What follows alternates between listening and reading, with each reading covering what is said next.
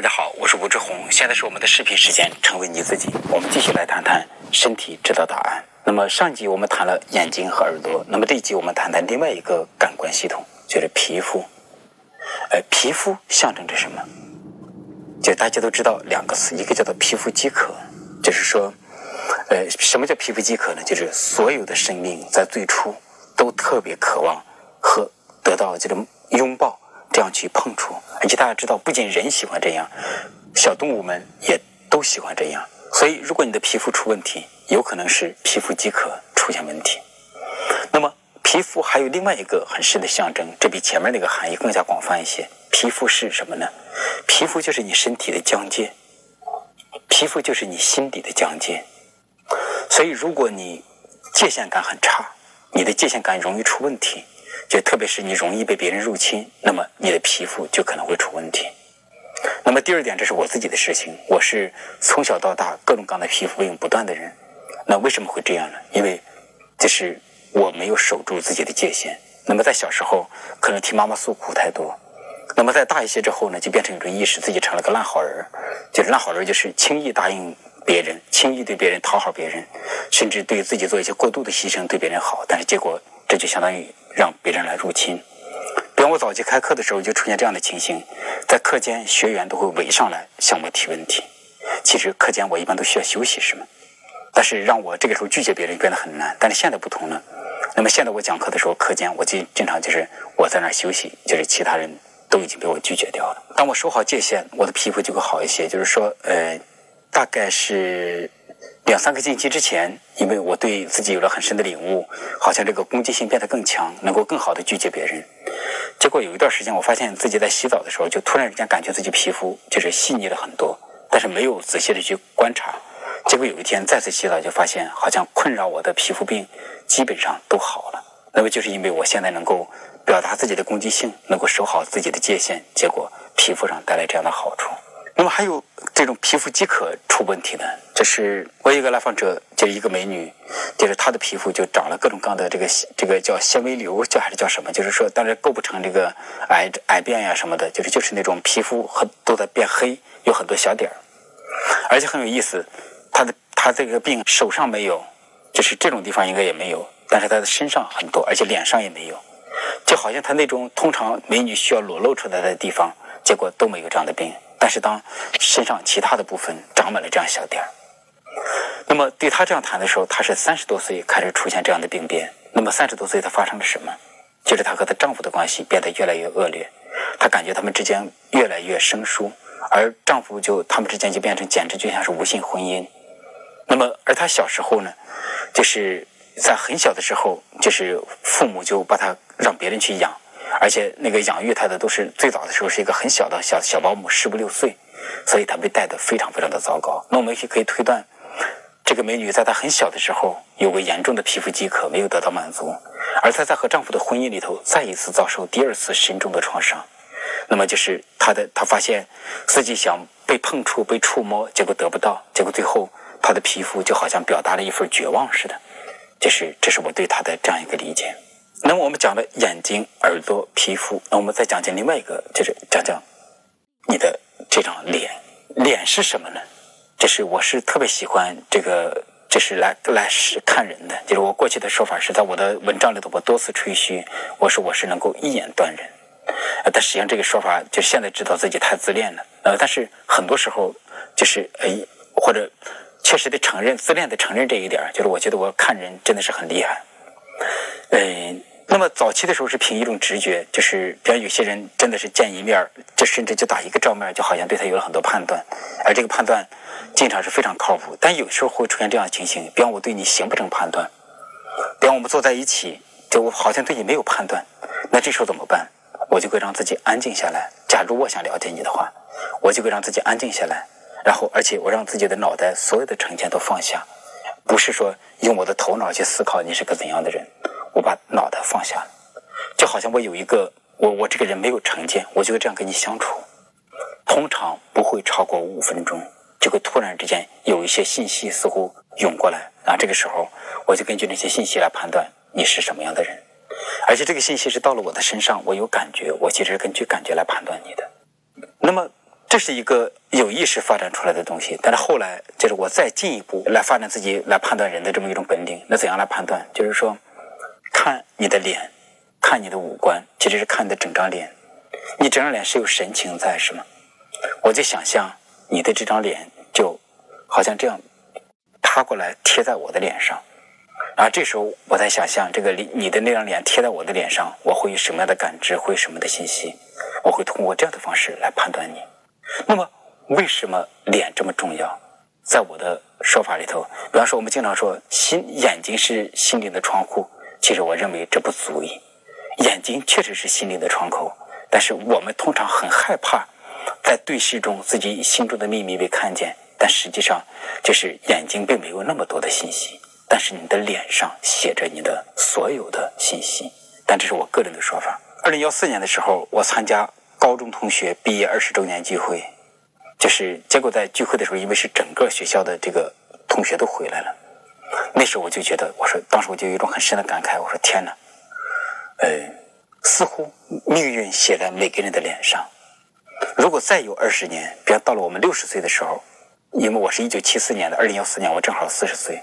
如果再过二十年，我六十岁的时候，我们这些人再聚会，那么一个人的脸上就非常清晰的刻着他的命运。所以我会说，这个脸神情才是一个人心灵的窗口。你可以通过这张这个人的脸来，就是做出很多很多判断。那么这也是我在招员工的时候，比方招心理医生或者招助理的时候，也包括现在我在找这各种各样的那个合作伙伴，其实都是。会做类似这样的判断，就所以是这个脸是神情的器官，或者你说脸是心灵的器官，在这个心灵的器官上，简直透露着一个人绝大多数这个心灵的秘密。到现在为止，讲了耳朵、眼睛、皮肤和脸，其实这都是有迹可循，是吧？我给大家讲了一些，其实我个人的一些经验和技巧，但还有很多时候，你似乎。都形不成这些东西，那你怎么办？哎，我建议大家就是不妨学习这么一个东西。我的说法叫做去在混沌中寻求答案。这什么意思呢？呃，因为这是我在咨询的，就是咨询中发生的事情。就是呃，早期的时候就发现，在咨询中我经常出现这样的事儿。当来访者给我讲他的事情，我就越听越困，越听越困。那么最严重的时候就会睡着。那比方我过去讲过我最经典的一个故事，就是说。我有一个来访者过来，就是谈出了羞耻感，让我们浑身都起鸡皮疙瘩，非常肉麻。然后，然后这是这哥们儿就对我说：“他说吴老师，我不想讲下去了。”我说：“不行，就是这么重要的时刻，你要继续。”但是我不是强硬的人。当他再次对我说：“他说他不想讲。”我就说：“好吧，那我们可以不讲。”然后我就睡着了。后来那个哥们儿说：“我睡了大概十几分钟。”那么这是一个最极端的例子，就是说，当他的羞耻感出来。当他这个肉麻的感觉出来，而且非常强烈，也就是说，潜意识已经清晰的浮出水面，但是他意识要和这个东西切断。他说：“我不想讲这个。”你怎样才能切断呢？你必须要把自己的大脑关闭。所以，当我答应他，就我们不谈这件事的时候，就意味着我怎样才能做到这个？我得把自己的大脑给切掉。所以，我就这样睡着了。那么。发生过这样的事情，可以说我的所有的来访者，就是一些长期的来访者，都遭过我这种待遇，就是说困甚至睡着。那么现在我这些长期的来访者都有了共同的意识，就是当发生这样的事情的时候，那我们怎么办？我们就安静下来，在混沌中去寻找答案。其实那个困意特别简单，困意我们就可以这样来讲：困意是当来访者意识层面讲这些东西的时候，但是他的潜意识其实在这边，或者说他的身体在这边。呃，有些时候我们能够清晰的来判断他的潜意识有什么，但有些时候我们不能够判断这里面有什么，那怎么办？我们就我会邀请我的来访者，我们现在就闭上眼睛，甚至我会对他说，我们就不妨睡一小会儿，两三分钟就可以。呃，极少数的情形之下我会睡着，比方睡五分钟甚至十分钟，但是绝大多数情形之下，当我这样闭上眼睛，一般也就两三分钟，我就自己就会醒过来。那会怎样就会醒呢？就当我这样闭上眼睛，就是好像脑袋已经不转了。这个时候，整个人就会变得貌似浑浑噩噩，但会会有一些东西就会浮现出来，而且经常是这样。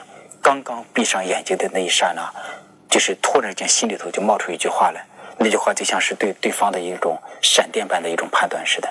经常那一句话就够了，但是有时候这句话还不够。有有时候当我们闭上眼睛，有些画面就会出来。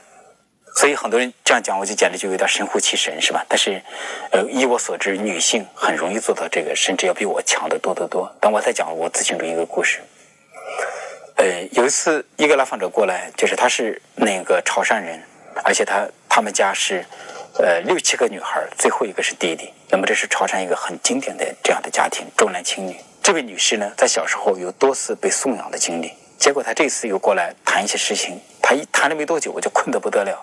后来我就对她说：“好吧，我们现在就试试，闭上眼睛，安静下来，我们就干脆这安静两三分钟。”那么结果在安静的状态之下，就是我就出现了这样一个画面，就是一家几口人围着一个圆桌在吃饭，而且热气腾腾的。那么其实我也不知道这是什么，等后来就是过了两三分钟之后，我就变得清醒过来，就是那我们两个都睁开眼睛继续讲话。这个来访者呢，就是小时候多次被送养。那么有一次呢，他是被送养给一个远房亲戚。那么远房亲戚他的说法是对他不错，但是有时候这远房亲戚就会一家几口人出去吃饭，唯独留下他一个人在家里。而且因为怕他怕他走丢，就会把门锁上。然后这个时候他就，而且正好在他们家的对面，然后对面那一家就是非常的和睦，而且经常大家一家子热气腾腾的在做饭。然后就是做了之后，大家去聚会，正好门开着。然后他他就从自己家的门缝里这么去打开，看着对方那一家那个圆桌，然后充满羡慕，而且对方对他很好，就是对方那一家看见他这个小脑袋这样看着的时候，对方就会弄一碗就是各种各样的好吃的就过来给他，所以就唤起了他这个回忆。所以这样就大家就能看见，就是说有时候当我们沉入混沌中，让自己把那个自我放下，把你的头脑放下，有时候身体这种沟通就可以发生这样的事情。当然，这个就是也许很多人会觉得这还是有点什么，说你怎么能够看见对方的画面？其实我们可以这样来这样来理解，就是人的心灵实际上是对方可以投射一些东西过来，就是然后如果你能够允许自己没有成见，你就能够接受到对方一些东西，所以这解释起来并不难。呃，当我接下来讲一个好理解的事情，就是那么有一次我给一个那个就是来访者做咨询，那么这个来访者是一个企业家。呃，他的说法是，他说：“吴老师，你要急，你要赶紧帮我解决一个问题，因为这个来访者他是一种躁狂症的这么一种那个来访者，就是他经常处在一种好像有了问题必须立即解决，否则他一焦虑的不得了。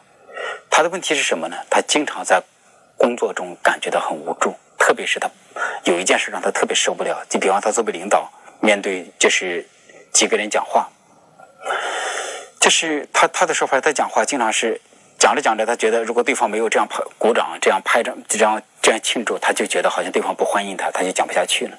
你看，这是一个很具体的问题，是吗？他讲的就是关于这个他在面对那个属下讲话的时候的事情，就或者说叫做当众讲话的这个问题。这个问题非常非常普遍，很多人身上就会有。但是在我咨询的时候，就发现他真的是千差万别，并不是所有人都是同一个原因。就比方说，这个来访者他讲的时候，他的说法是：“我的问题就是这么明确啊，所以我们要赶紧找到答案，该怎么去解决。”但是很有意思，当他就是这一次跟我谈这个问题的时候，我就困得黑天就晕天黑地，可以这样来讲，就简直没有办法听他讲，然后就不断的就觉得就想睡着。那我就问他，我说：“你现在感觉怎么样？”但是就能够看见到他是这样死撑着啊，但是他一会儿他也困得不行，就简直就要睡着了。后来我就对他说：“我说。”当然，他也是我长期来访者，他但是他是作为这个轻躁狂的这个来访者，他就是不愿意接受我那种安静下来这样的方式。但是经过，但是经过过往的例证，就是说这这种沟通方式会有效，所以他也越来越愿意接受。后来，那我这这次就对他说：“那我们就不妨在这个困的感觉里头待着，看看那是什么。”结果，当他一闭上眼睛，他允许自己这样安静下来，然后他立马就感觉到自己非常。非常非常的无力，那种无力的情形就是非常严重，而且明显比那个他过去当众讲话的时候那个无助还要严重一些。那为什么会有这个无助？我就对他说：“你就试着这个叫自由联想，你心里头冒出什么东西来，你就给我讲，看看就是这样对不对？”但是因为能够感觉到他容易在使劲儿，所以他冒出一个答案来，他讲出来，我们俩都没感觉；冒出一个来都没有感觉。差不多过了将近一个小时，因为他是连着约我两个五十分钟，那么结果到了第一个五十分钟快结束的时候，就是他也再一次进入这个状态，啊，结果他突然之间就是就是睁开眼睛说：“他说吴老师，呃，我想到了，就是我的女儿，我觉得很惊讶，他还就是他的老婆在怀孕中，有可能是个女儿，而且他因为他没有做过 B 超，实际上并不能够确定是个女孩，他们只是根据各种各样的迹象来判断这很可能是个女孩。而且他一讲我的女儿，就好像我也就啪一下就变精神了，而且他也是啪一下就变精神了。那么可能这就是答案。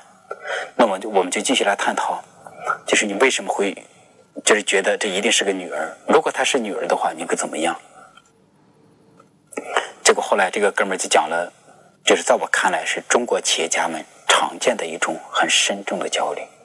你也可以说他是重男轻女。就比方这个哥们儿，因为这是他的第一个孩子。他就很担心他的老婆生一个女儿，因为他是知识分子，他又很有教养，就是说他不愿意承认自己是个重男轻女的人，他愿意自己一碗水端平。但是当他真的发现就是他的老婆有可能生个女孩的时候，他就出现很深的焦虑。但是因为这种焦虑，就显上去政治不正确，就是好像他作为一个知识分子，作为一个就是有文化有教养的人，不应该有这样的重男轻女的部分。所以他就把这个焦虑给压下去了，但是这个没有被他觉知到的焦虑，就会变得就是对他的那个工作中的无助就影响大了很多。也就是说，他在工作中当众讲话会有无助，那个无助可能是五分他的太太有可能要为他生个女孩这个带来的无助就可能到了九分他看起来是想处理那个工作中的那个当众讲话的无助，但实际上那个真正的无助是来自于这个地方，所以。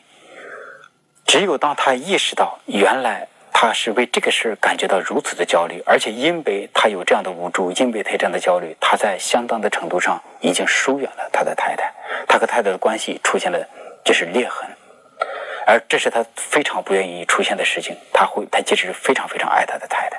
那接着我想讲一下，就是因为很多朋友会觉得很纳闷，为什么企业家，就是中国的企业家，这么担心就是生女孩，呃。其实我跟我一个朋友交谈过，那个朋友处理过好几个这个惊恐发作的事情，就是都是发生在厦门。就比方说，这个在厦门是这样的，就是突然之间，就是有一个朋友就说：“哎，我有一个这边有个很棘手的个案，你要赶紧去做一下处理。”发生什么事情呢？就是一个企业家在厦门机场或者在厦门的某个地方接到信息说，老婆生了，生了个女孩。然后结果这个企业家就惊恐发作了，他就没法坐飞机了。就惊恐发作就是你像得了心心脏病一样，然后这个地方就非常非常的有感觉，非常的恐慌，就像心脏病的这种发作。那他没不能坐飞机了，他回不去了嘛？就是那怎么办？所以这个时候要找一个很有经验的治疗师去给他做处理。那我这个朋友就过去给他做做催眠，做各种各样的处理。就是后来他的状态就能好，他至少能够坐飞机回去。呃，其实就是当然，我那个朋友处理的很好，能够解决问题，但是他并没有处到这个更深的这一部分。那我想跟我这个来访者谈这个的时候，就谈出来了，就是因为他会觉得，如果他要生一个女儿，那他的家产未来怎么办？